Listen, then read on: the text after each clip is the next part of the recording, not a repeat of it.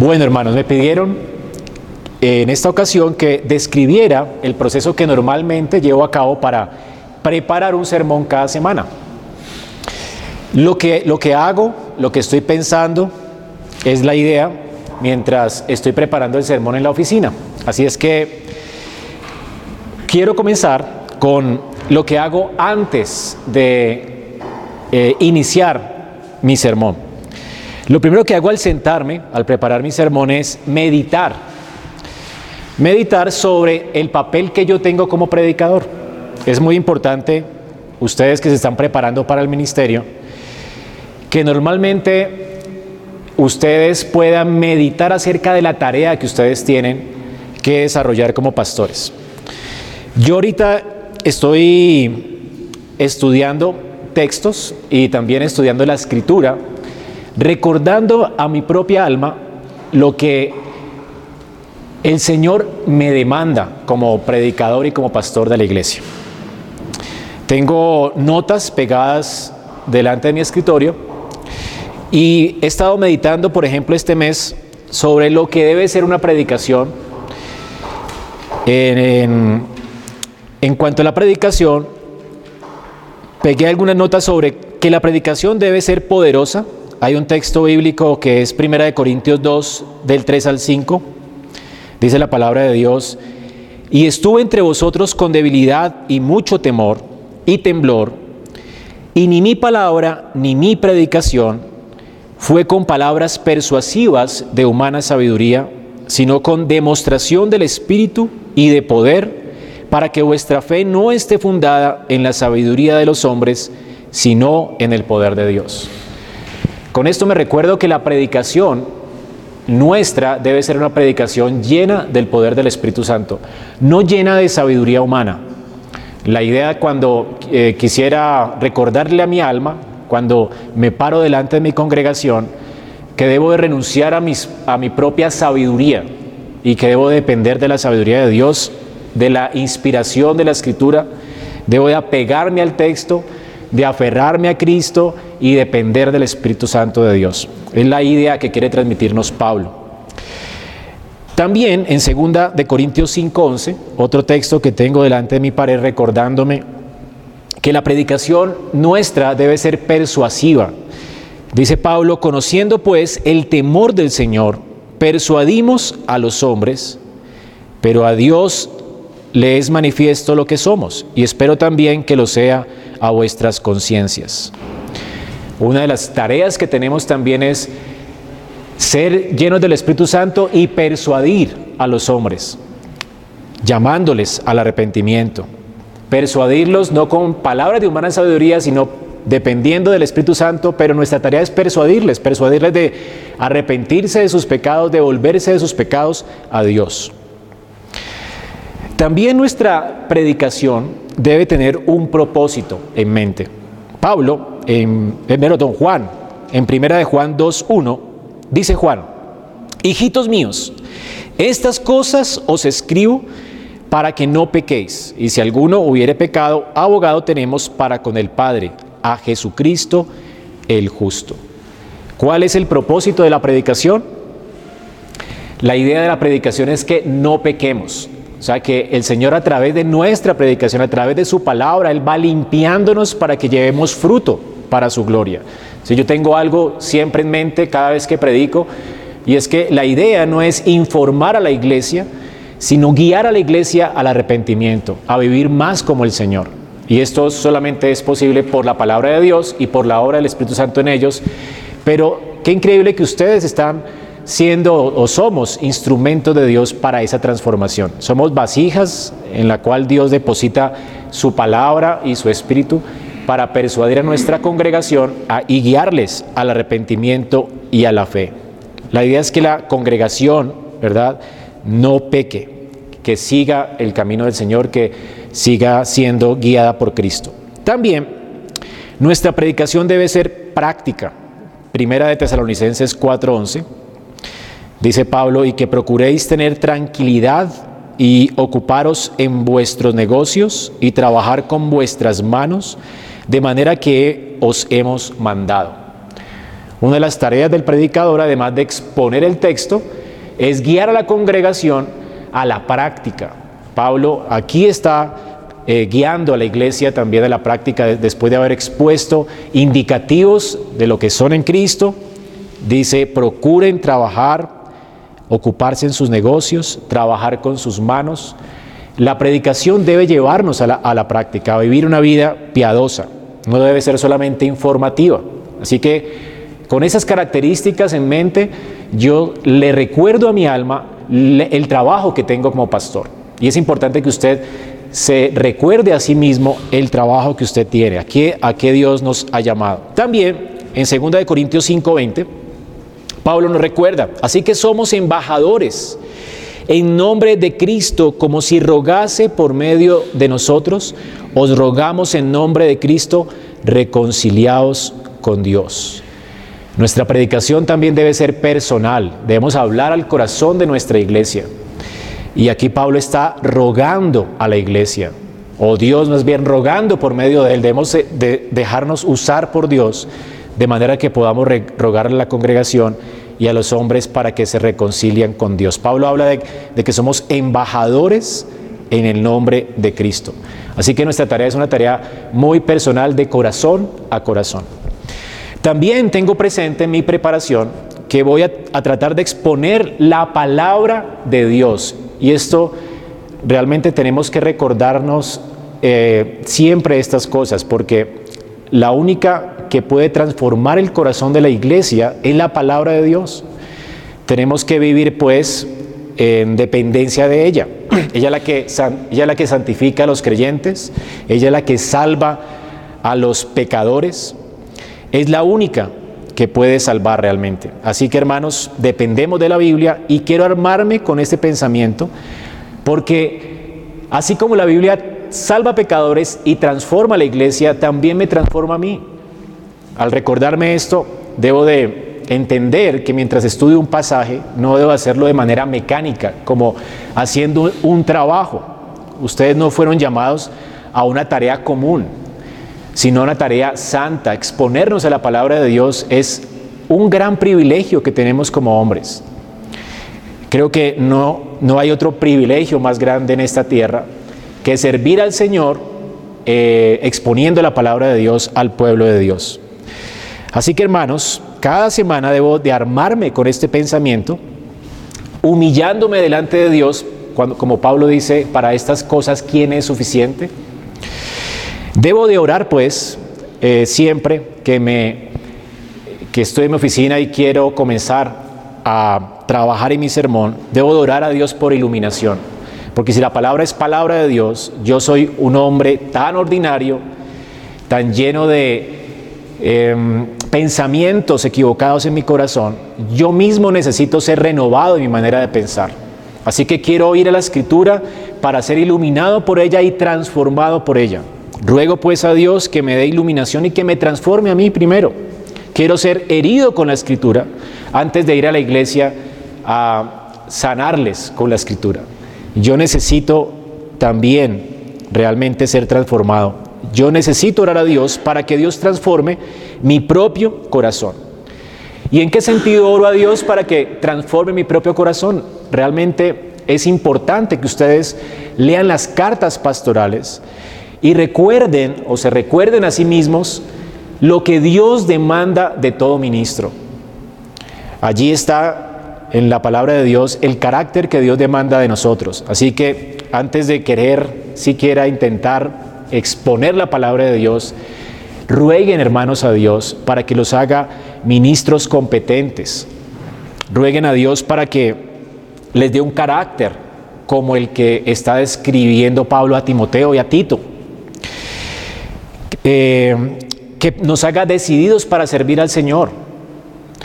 La escritura nos dice que el soldado para trabajar primero no se enreda en los negocios, para trabajar para su Señor no se enreda, no los negocios de esta vida. Rueguen a Dios para que les dé a ustedes humildad para ser decididos al, al servir al Señor. También humildad para retener el buen depósito de la fe. Pablo, ¿cómo rogaba a Timoteo para que él retuviera ese depósito, eso que Pablo le había dado a él? Oremos a Dios para que nos dé humildad y recibamos el buen depósito de la fe. Esforzados en su gracia, que no dependamos de nuestras fuerzas, sino en la gracia de Dios. Pablo dice, yo he trabajado más que todos, pero no yo, sino la gracia de Dios conmigo. Así que dependemos de su gracia, esforcémonos, seamos siervos sufridos, aprendamos a ser ordenados con nuestro tiempo, con nuestra vida y confiados en las promesas de Dios. Dios nos ha hecho como ministros suyos preciosas promesas. Él está con nosotros. Él prometió guiarnos, Él prometió iluminarnos, Él ha prometido eh, usarnos para su gloria. Así que dependamos de esas preciosas promesas de Dios para sus siervos. Y recordemos una de las grandes promesas que, con las que siempre armo mi corazón es que la obra del Señor no es en vano. Nosotros trabajamos en una obra que nunca va a fracasar. Dios está llevando a cabo su reino, está eh, desarrollando su reino y realmente el Señor no fracasa. Así que la tarea que tenemos es increíblemente gloriosa. Tenemos un Dios que nos está usando en medio de nuestra debilidad para, para llevar a cabo sus propósitos eternos. También oremos para que nunca olvidemos cuán viles somos. Pablo se recordaba a sí mismo siempre su debilidad, su flaqueza. Cuando nos sintamos fuertes para la tarea de la predicación, tenemos que temblar, porque realmente, hermanos, el día que usted diga, no, ya eso, esa carta ya me la leí tantas veces y dé por hecho que ya eso, eso lo sabe, ese día usted se encuentra en gran peligro. Así que tenemos que hacernos, recordarle nuestra alma, como dice el salmista, eh, de, de, dónde nos ha sacado Dios, ¿verdad? Cuán frágiles somos, cuán débiles somos. Bueno, de hecho Dios se encarga de humillarnos y eso también es bueno cuando se sube nuestra suficiencia. Dios nos humilla de muchas maneras, familiarmente, con la salud. Así es que es mejor recordar a nuestra alma cuán frágil es también cuidemos de nuestro propio corazón, hermanos. Sobre todas las cosas, guarda tu corazón. Guardemos de no dar lugar al diablo en nuestra vida. Somos los primeros, antes de decirle a la iglesia que guarde su corazón, tenemos que ser los primeros de cuidar nuestros ojos, de guardar la manera en que vivimos como pastores tenemos una tentación, ustedes que van a comenzar seguramente van a querer servir al Señor eh, con relación a nuestro tiempo. A veces el Satanás eh, nos acusa el lunes después de haber predicado, ¿verdad? De cuán terribles somos como predicadores. A veces vendrán depresiones a la vida de todo pastor después del lunes y el tiempo lo vas a terminar usando mal. Recuerda que Satanás siempre tiene razón. Cada vez que nos acusa, ¿será que no tiene razón? Somos débiles, ¿verdad? Somos realmente miserables. Así que eso no nos tiene que llevar fuera de la gracia de Dios, nos tiene que llevar más profundo a descansar en la gracia de Dios. Entonces tienes que cada lunes recordarle a tu propia alma que realmente eres frágil, eres débil y que necesitas depender de la gracia de Dios para seguir adelante. No podemos alejarnos de Dios, tenemos que más bien acercarnos más a Él. Así que hermanos, que la culpa o que tu condición miserable, tu incapacidad como pastor, las críticas de la iglesia nunca te lleven, nunca te lleven a abandonar la tarea, nunca te lleven a abandonar el trono de gracia, sino que nos acerquemos al trono de gracia para hallar oportuno socorro. Dios siempre nos da socorro, hermanos. Otra cosa es que tienes que cuidar tu corazón porque la tarea pastoral es difícil. A veces, bueno, ahorita que el hermano estaba explicando, seguramente ahora explicaré cómo hacer un sermón, cómo bosquejar el texto, pero se ve sencillo. Aquí yo lo explico porque ya hice un trabajo que me costó que me cuesta normalmente entre 20 y 30 horas, pero no es sencillo. Aquí se ve sencillo y ustedes dirán, no, el pastor, ¿cómo sabe? Hermano, realmente, de, hecho, cuando más estudio hermenéutica, eh, me vuelvo más inútil. para la tarea. ¿Sí? Y a veces uno escucha, por ejemplo, ahorita que escuchamos a Douglas es poner la palabra y ver cómo él hace esas asociaciones tan maravillosas, cómo ve a Cristo en el texto. Ya cuando usted esté en la práctica haciendo eso, usted se va a sentir un fracaso, inútil. Así que eso también le pasa a Douglas, también me pasa a mí, ¿ok? Así que no se asusten por eso. Esto nos pasa a todos, somos realmente personas débiles. Nos cuesta mucho trabajo. Imagínate 20 horas de trabajo pensando. A veces yo he llegado al colmo de que después de que he bosquejado el texto, no he encontrado ni siquiera el pensamiento del autor, leo, leo comentarios y me confunden más. Y llega el sábado, el viernes, y yo todavía no sé qué voy a predicar. Y eso me estresa más. Y quisiera cambiar de texto, pero ¿saben qué es increíble? Cuando te humillas delante de Dios, Él siempre responde. Y eso realmente es una gran bendición que seamos así de débiles para nuestro trabajo. Porque la gloria toda se la lleva Dios, es el crédito que siempre se lo va a llevar Él. Dios no va a compartir su gloria contigo. Así que Él te va a humillar. Roguemos a Dios también que ponga un santo temor en nuestro corazón. De manera que no desmayemos nunca por la pereza, el trabajo de exégesis, el trabajo de buscar la manera de, presentar mejor el texto para la iglesia. Ese, esto es una tarea que realmente requiere diligencia. Diligencia no solamente en tu estudio personal, sino diligencia en conocer a tu congregación. Los pastores, cuando nos encerramos en nuestra oficina sin conocer la iglesia, nos volvemos inefectivos podemos saber mucho de bosquejar el texto, podemos ser buenos en preparar el sermón, pero hermanos, necesitamos conocer a las ovejas. La escritura habla también a nuestra necesidad de la necesidad del rebaño. Y a veces estamos muy por encima de la necesidad de la iglesia si no conocemos la iglesia. Entonces, que el Señor nos haga diligentes para estudiar y para pastorear el rebaño que ponga santo temor, porque como dice David, que no hagamos ningún sacrificio que no nos cueste nada. ¿Ok? También que nos haga conscientes de el trabajo que tenemos de manera que podamos decir con Pablo, para estas cosas, ¿quién es suficiente? Hermanos, somos insuficientes para la tarea que tenemos como pastores. Así que yo oro rogando a Dios esto, rogando que también me dé una mente lúcida para comprender mi sermón y eventualmente cuando estoy preparando el texto y cuando estoy haciendo la exégesis y estoy bosquejando mi texto, vuelvo a seguir orando y muchas veces en medio de mi incapacidad de frustración vuelvo a seguir orando y veo que realmente Dios siempre responde a la oración. Cuando veo que no entiendo el texto, realmente, eh, cuando estoy, por ejemplo, predicando expositivamente una carta y no entiendo algo, lo tengo que pasar por alto.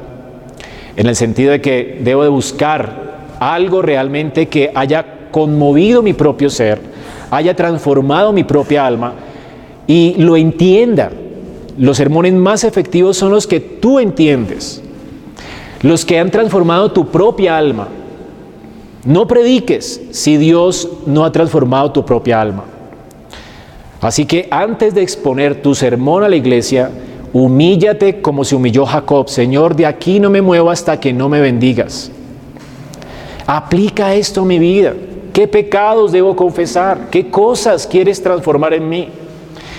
Hermanos, estos son los sermones más efectivos. Y realmente usted, mientras más pasa tiempo eh, exponiendo la palabra de Dios, estudiando la palabra de Dios, usted es el que va a madurar más en la iglesia y va a poder realmente cumplir con este santo deber de ser ejemplo a la grey.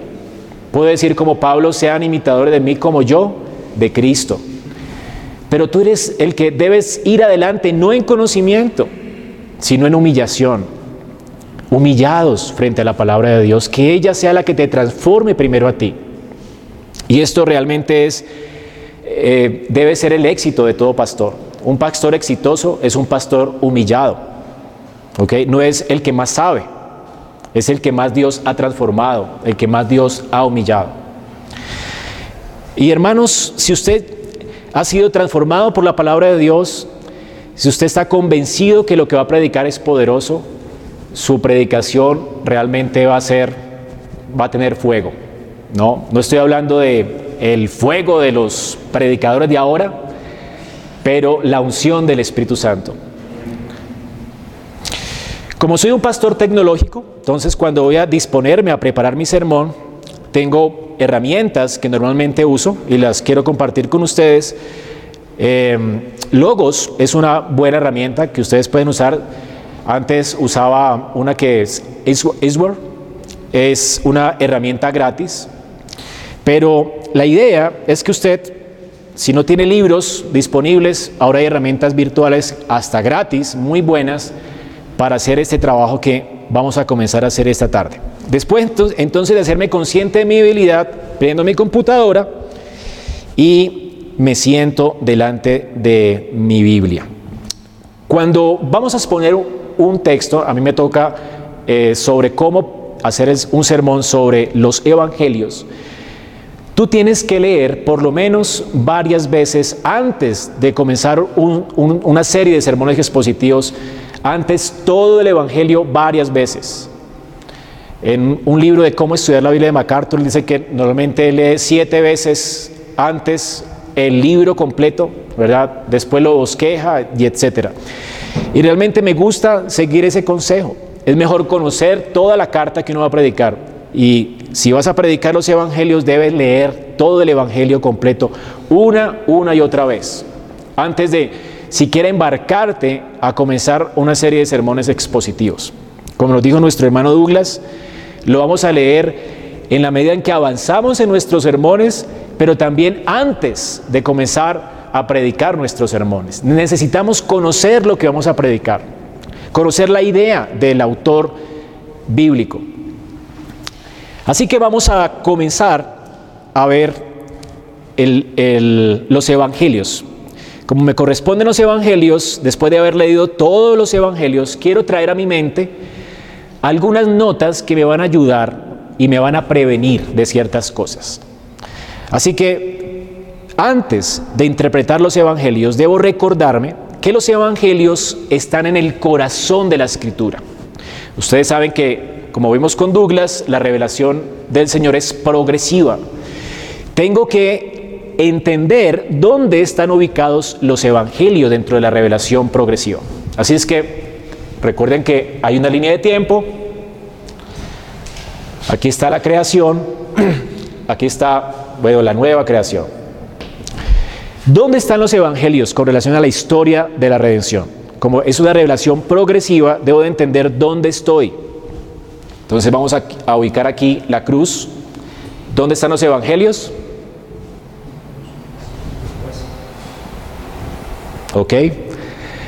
Ellos escribieron después de Cristo.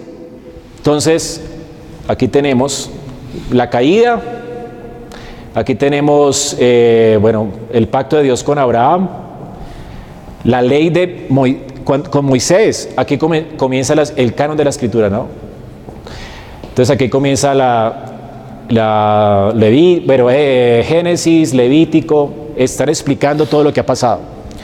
Los evangelios son una explicación de lo que pasó entre el nacimiento de Cristo y la cruz.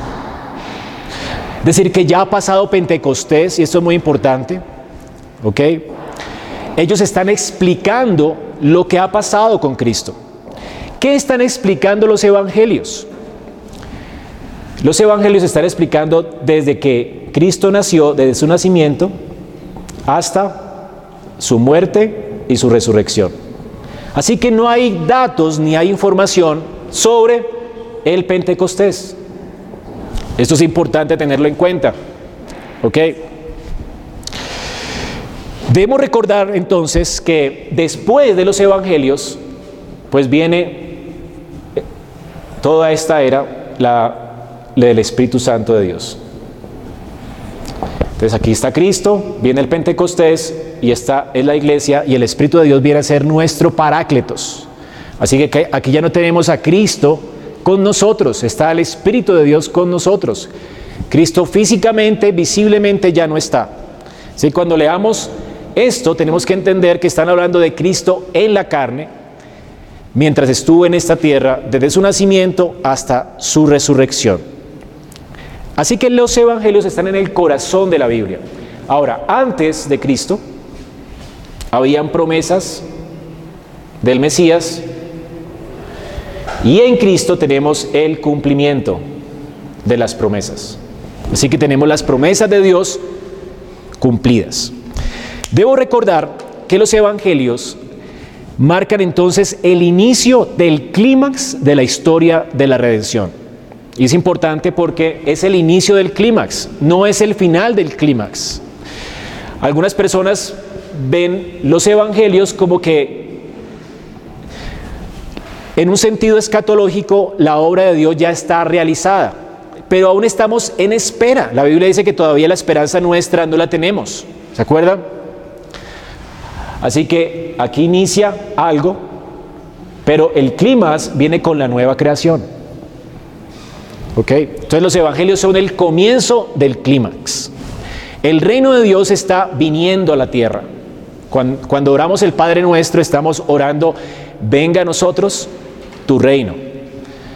Entonces el reino de Dios se inaugura con la venida de Cristo, con la venida del Rey, y vendrá entonces su consumación con los nuevos cielos y la nueva tierra. Así que en los evangelios tenemos la inauguración del reino.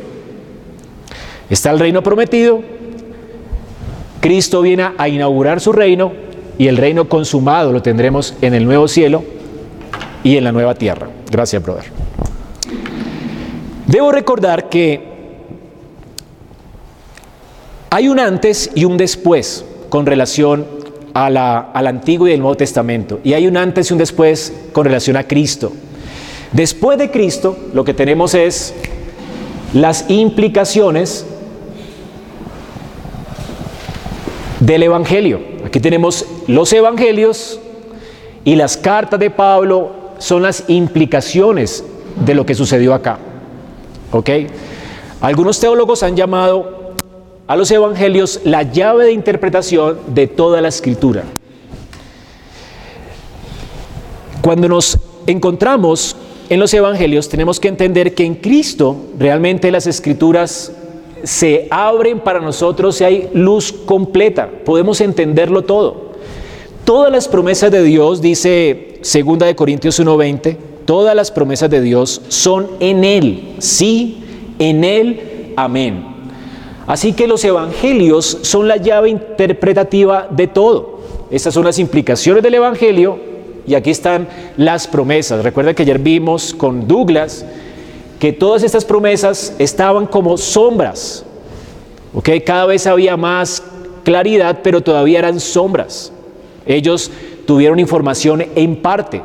Pero cuando vemos los evangelios tenemos la revelación completa en Cristo y luego las implicaciones de esa revelación.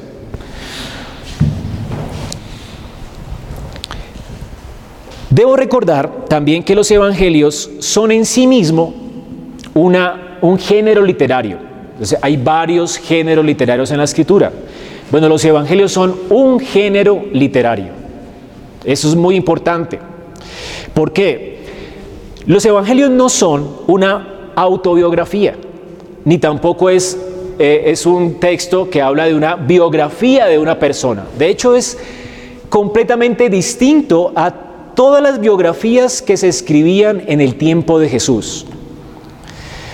En el tiempo de Jesús, las biografías de los grandes hombres de ese tiempo siempre terminaban con las victorias de un hombre. De hecho, no valía la pena leer una biografía si no era de hombres reconocidos que tenían grandes victorias. Mientras, ¿cómo terminan los evangelios? Con un hombre en una cruz. Qué vergonzoso, ¿no? Pablo dice que para los judíos era tropezadero y para los griegos era qué? Los evangelios pues no son una autobiografía ni una biografía de grandes héroes.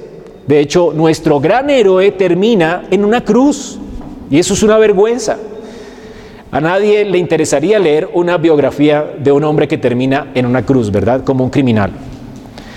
Así que está lejos de ser una autobiografía como las biografías grecorromanas de su tiempo. ¿Qué es el género evangelio? ¿De ¿A qué se refiere el, género evangelio? El evangelio es una proclamación, aunque tiene una información biográfica, es una proclamación. La palabra significa buenas noticias. Una proclamación de buenas noticias. ¿Cuáles son estas buenas noticias?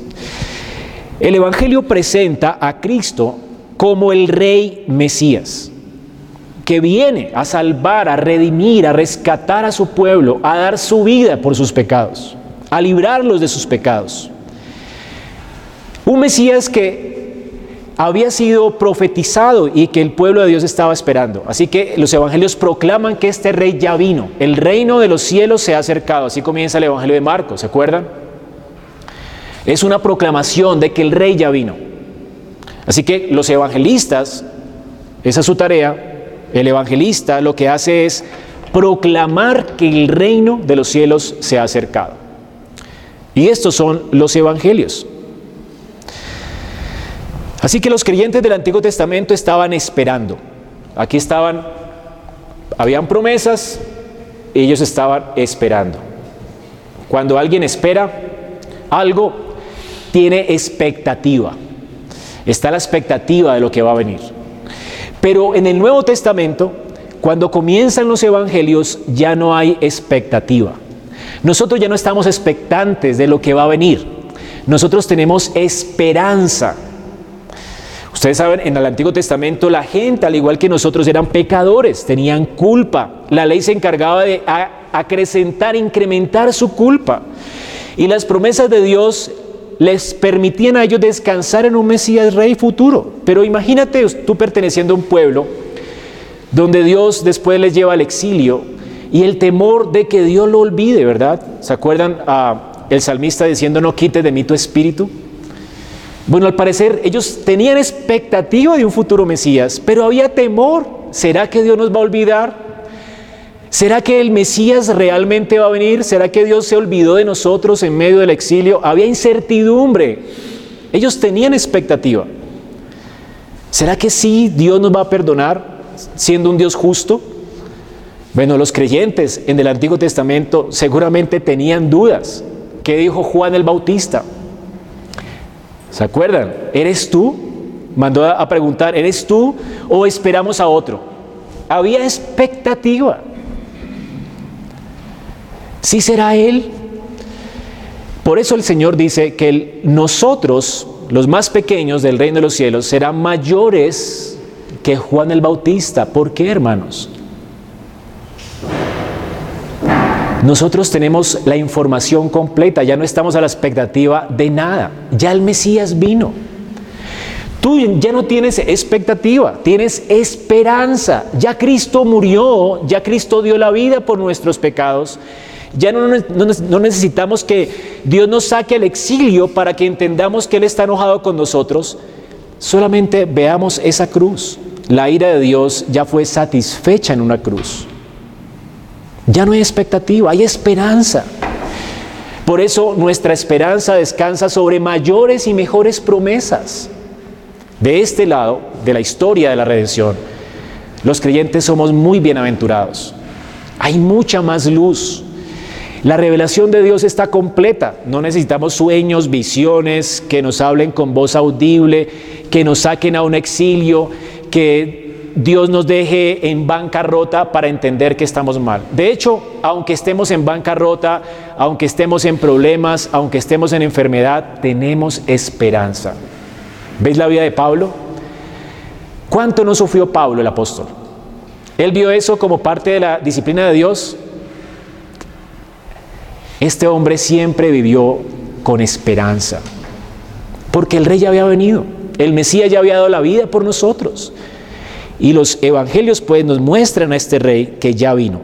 Así que la, la palabra evangelio, que significa buenas nuevas, es lo que, lo que, lo que, está ellos, lo que están ellos exponiéndonos a nosotros, es esta proclamación de buenas noticias. es una proclamación de que el reino de Dios ya ha venido a la tierra en la persona de Cristo. Y esta noticia tiene como propósito llamar a los hombres a la fe en Jesucristo. ¿Cuál es el propósito de los evangelios? Cada uno de ellos escribió proclamando con un propósito en mente, salvar, si los evangelios son buenas noticias y no son malas noticias, ¿cuál es su propósito? No juzgar, sino salvar. Pablo decía que él estaba rogando y suplicando a los hombres reconciliados con Dios. Bueno, hay predicadores que piensan que Dios los está usando ellos para traer juicio. Pero va a venir juicio. Pero nosotros qué estamos trayendo? ¿Juicio o esperanza? Hermano, tenemos buenas nuevas de gran gozo. ¿Para quiénes? Esto es, grandioso. Ya no solamente para los judíos, ese era un gran misterio, ¿verdad? La salvación antes estaba restringida, Dios había revelado su plan salvífico solamente a un pueblo. Pero en Pentecostés, Pedro, en su sermón, dice que estas buenas noticias son para quienes no solo para los judíos, sino para todos los que están lejos, gentiles. Y en Efesios, Pablo dice que esto era un misterio escondido, un misterio que ha sido revelado ahora, que los gentiles también son llamados por Dios. Así que cuando predicamos los evangelios, cuando predicamos el evangelio, los evangelistas, cuando están escribiendo estos evangelios, están llamando a los hombres a reconciliarse con Dios, están mostrando que Cristo es el Mesías, el Rey que ya vino y que en Él tenemos esperanza. Él vino, vivió una vida completamente santa y justa, aunque fue menospreciado por los hombres y murió en una cruz por nuestros pecados, Él resucitó de entre los muertos. Cristo es pues el Rey Mesías prometido del Antiguo Testamento que ya vino. Esta es la proclamación de los evangelios. Los evangelios pues son una buena noticia de que Cristo es Salvador.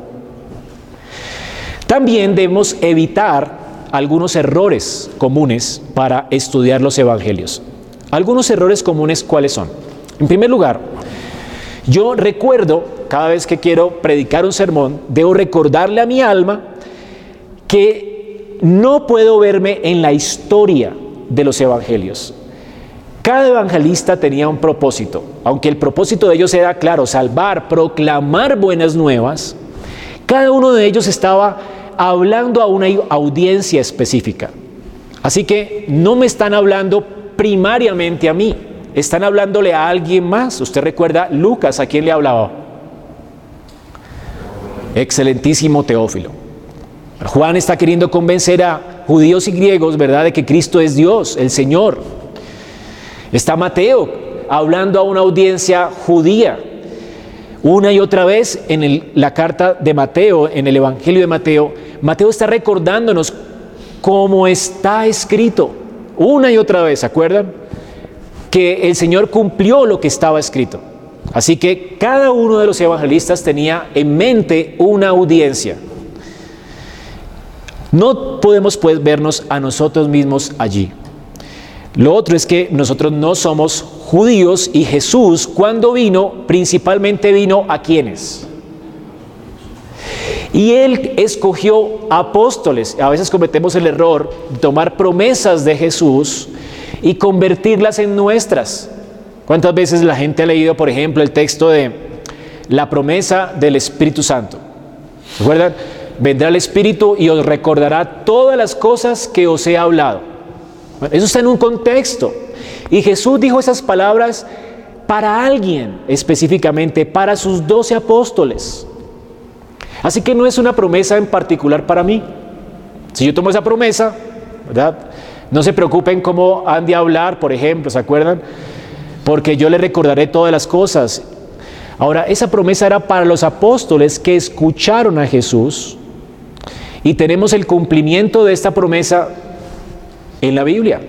Ellos escribieron sermones completos de Cristo los recordaron completamente porque el Espíritu de Dios que vino sobre ellos los inspiró de manera que pudiéramos tener el testimonio de los apóstoles. Así que tenemos que ir a la escritura entendiendo el propósito del autor. Él está contando la historia inspirado por Dios, lo que recuerda de las cosas que Cristo habló, de las cosas que sucedieron, pero principalmente eso no se trata de nosotros. Claro, esto afecta a nuestra vida, trae esperanza a nuestra vida. Podemos confiar en la palabra de Dios, pero realmente no se trata principalmente de nosotros. Hay promesas para ellos, hay cosas que sucedieron en ese tiempo, hay cosas que Jesús habló exclusivamente para ese contexto, pero que realmente no, no son para nosotros, ¿ok? Aunque de alguna manera nos afectan y nos da esperanza. También debo tener cuidado con diluir las palabras de Jesús o suavizarlas. Jesús, cuando por ejemplo denuncia a los fariseos, a veces tratamos de diluir sus palabras, o cuando llama a la gente al arrepentimiento, cuando nos llama a negarnos a nosotros mismos y a seguirlo, tratamos de diluir sus palabras y tenemos que cuidarnos de no, nunca diluir sus palabras. También debemos evitar el moralismo. Cuando hablamos, por ejemplo, y estamos leyendo el Sermón del Monte y queremos explicarlo, tenemos que evitar el moralismo. Recuerden que el, contexto del, del Evangelio está en el contexto de un pacto de gracia. Tenemos que cuidarnos. Cuando, por ejemplo, estamos estudiando el sermón de la montaña, no es, no son eh, bienaventurado el que llora, no es que tengo que llorar para ser bienaventurado. El, texto está indicándonos quiénes son los bienaventurados, no diciendo qué tenemos que hacer para ser bienaventurados. Es igual que Éxodo 20. Hay un contraste entre Éxodo 20, Dios viniendo a darle su ley al pueblo, y Jesús sentado en el monte, exponiendo la ley eh, y explicándola al pueblo. Así que tenemos que tener en cuenta que los evangelios están en el contexto de un pacto de gracia. Así que hay que evitar el moralismo y caer en el moralismo. Evitar también imponer mis ideas al texto. Debo de entender que como cada autor o cada evangelista tenía en mente a alguien, debemos tratar de entender cómo la idea de él va fluyendo yo cometí un error como principiante eh, al exponer los evangelios. Tomé todos los evangelios y los agrupé, hice una serie de sermones expositivos de todos los evangelios agrupados, como una armonía de los evangelios, ¿ok? Sobre la vida de Jesús, se llamó Siguiendo sus pesadas, aunque fue una buena serie, desafortunadamente no tomé en cuenta que cada uno de los evangelios tiene una idea en mente. No puedo tratar de agruparlos para contar la historia de Jesús, porque cada uno de ellos tiene una idea en mente, tiene un flujo de pensamiento, tiene una intención, el autor tiene una intención. ¿Ok? Entonces, por eso, cada evangelista va organizando sus ideas. Tú no vas a ver el mismo orden en los evangelios. Lucas tenía un propósito en mente, él organiza las cosas según acontecieron. Mateo tenía una idea en mente, él quiere convencer a los judíos que Jesucristo es el rey. Es una carta que habla del reino de Dios, viniendo que Él es el rey que había sido prometido. Y así Él va argumentando, Mateo va argumentando, y Él coloca a propósito cada cosa y no necesariamente lo hace en orden como Lucas. Juan quiere argumentar también que Jesucristo es Dios con nosotros. Y cuando Juan está argumentando, no necesariamente él coloca las, va siguiendo toda la cronología de Cristo. De hecho, él habla hasta el capítulo 12 del ministerio de Jesús y después de el último tiempo de Jesús. Y él salta casi que gran parte del ministerio de Cristo, ¿verdad? Porque su propósito es mostrar que Cristo es el Mesías. Entonces, cada uno de los autores de los evangelios tiene en mente una idea. Él tiene y, va llevando un pensamiento. Usted no puede leer un libro, cuando comienza por la mitad del libro a leerlo, usted se va a perder, ¿cierto? Igual pasa con los evangelios. Ellos tienen en mente algo. Ellos quieren convencer al lector de algo. Así que ten en cuenta eso. Cuando lea los evangelios, cada uno de ellos aparte. ¿Ok? Ustedes han visto personas que colocan en, en tela de duda la inspiración de los evangelios y dice que los evangelios se contradicen. ¿Se acuerdan, por ejemplo, cuando Jesús sana tres leprosos en un evangelio? Y en el otro evangelio dice que sanó solamente un leproso. Entonces la gente dice, ¿sí ve que la Biblia se equivoca? ¿Quién está mintiendo? ¿Alguno está mintiendo? No, ninguno está mintiendo. Son cuatro testimonios diferentes. Y cada uno de esos testimonios tiene en mente a una persona en particular. Así que Lucas como médico tal vez se fija en que tres leprosos se sanaron. El otro no tomó en cuenta los tres leprosos. Marcos quería contar lo que Jesús hizo, así que lo que más le impresionó a él fue un leproso. Pero no, no están mintiendo, ¿ok? Uno completa al otro, con, la información de uno podemos ver la, la, eh, la, coherencia de, de los evangelios, pero cada uno está siguiendo una idea particular. Y esto es importante. También debo tener en cuenta que en los evangelios, aunque en sí ellos mismos son una narrativa, un estilo de narrativa, hay varios estilos de narrativa dentro del evangelio. Están, por ejemplo, las parábolas, hay muchas parábolas, ironías, hay narrativa, hay diálogos, hay sermones, hay muchos estilos literarios dentro del estilo literario del Evangelio. También tenemos que tener en cuenta eso para interpretar correctamente el texto.